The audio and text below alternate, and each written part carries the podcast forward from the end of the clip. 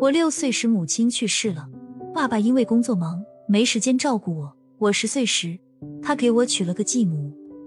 继母是普通农村妇女，只会写自己的名字。她的手因为常年干农活很粗糙，冬天的时候手纹都开裂了，指甲边一道道的口子用白胶布缠着。放学去接我时，他拉我的手，我悄悄挣脱，他就尴尬的笑。他的笑我也不喜欢，牙有些黄，皮肤满是褶皱，是那种俗里俗气的红彤彤，稀疏枯黄的头发，脸上老是带着几分讨好的表情。这种猥琐与我心目中的母亲差别太大了。我觉得她就是个保姆，在我心里从未把她当妈，也更没想过叫她妈妈。她也很明智，除了做家务、接送我上下学，在我面前一句话不多说。上高二时，我想学文科，爸爸坚决让我学理，我很郁闷。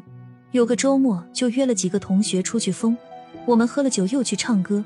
爸爸找了大半夜才找到我，进屋爸爸就拿出了棍子，继母挡在我前边，刚说了一句“孩子是个姑娘家”，父亲生气的冲他喊道：“你还敢说话？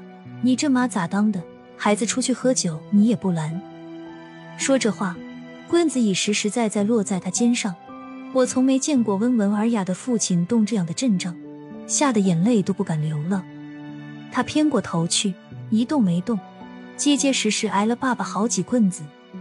第二天想到他受了委屈，爸爸的责备有些无理，他那几棍子算是替我挨的，所以就问他：“你没事吧？”他看了看我，略有些惊讶，但还是笑着说：“没事儿，没事儿，乡下人。”哪有那么金贵？看我这么认真的听他说话，他又对我说：“你也是一个小姑娘家。”我扭过头，假装收拾茶杯，转身离开了。心想：真没修养，刚给点好脸就教训起我来了。尽管他说挨几棍子没事儿，可是晚上我看见爸爸买了药酒回来，我想他一定知道自己下手很重。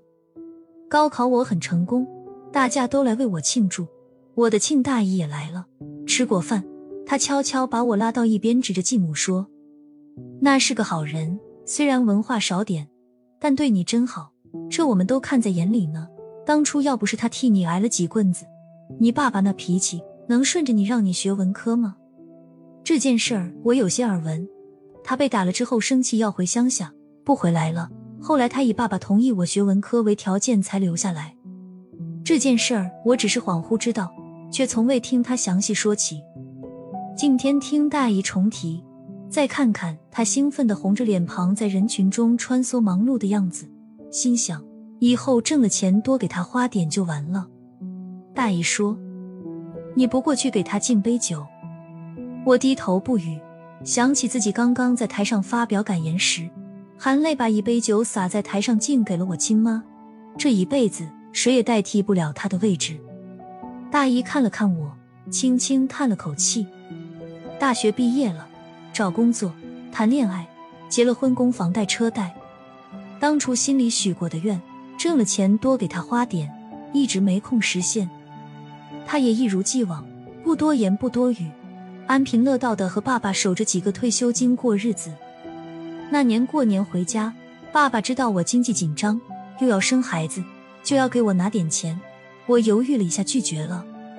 虽然我日子挺紧巴，可还是不想要爸爸的钱。一个是我不想做啃老族，二是毕竟不是亲妈。爸爸给我拿了钱，万一继母不同意，生出什么矛盾，我情何以堪呢？走的那天，爸爸和他又拿肉又拿菜，恨不得把家都搬去，后备箱都盖不上盖了。他又提出一袋小米，我不要。他硬塞说这是他的心意，务必要我亲自打开吃了对孩子好。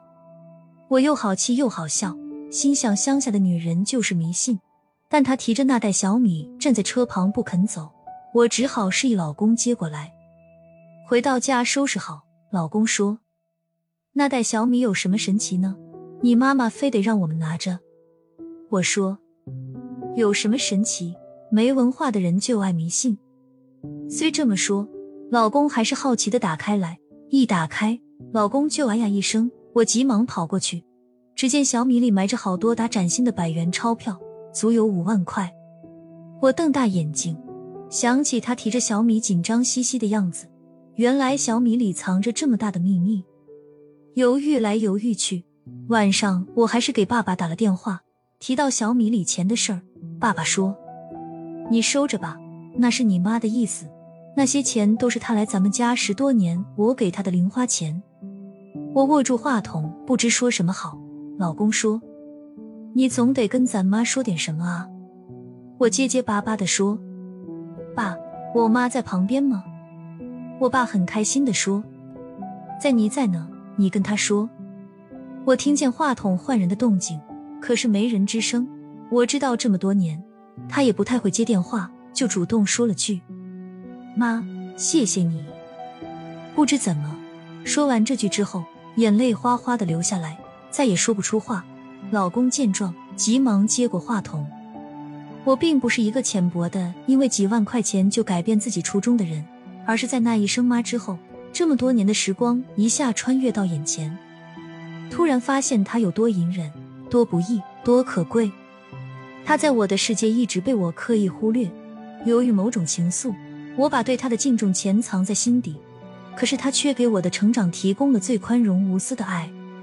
虽然他不是生我的人却是养我的人这一生妈尽管来得迟可庆幸有生之年我终于喊出了口明白了他至美的母爱。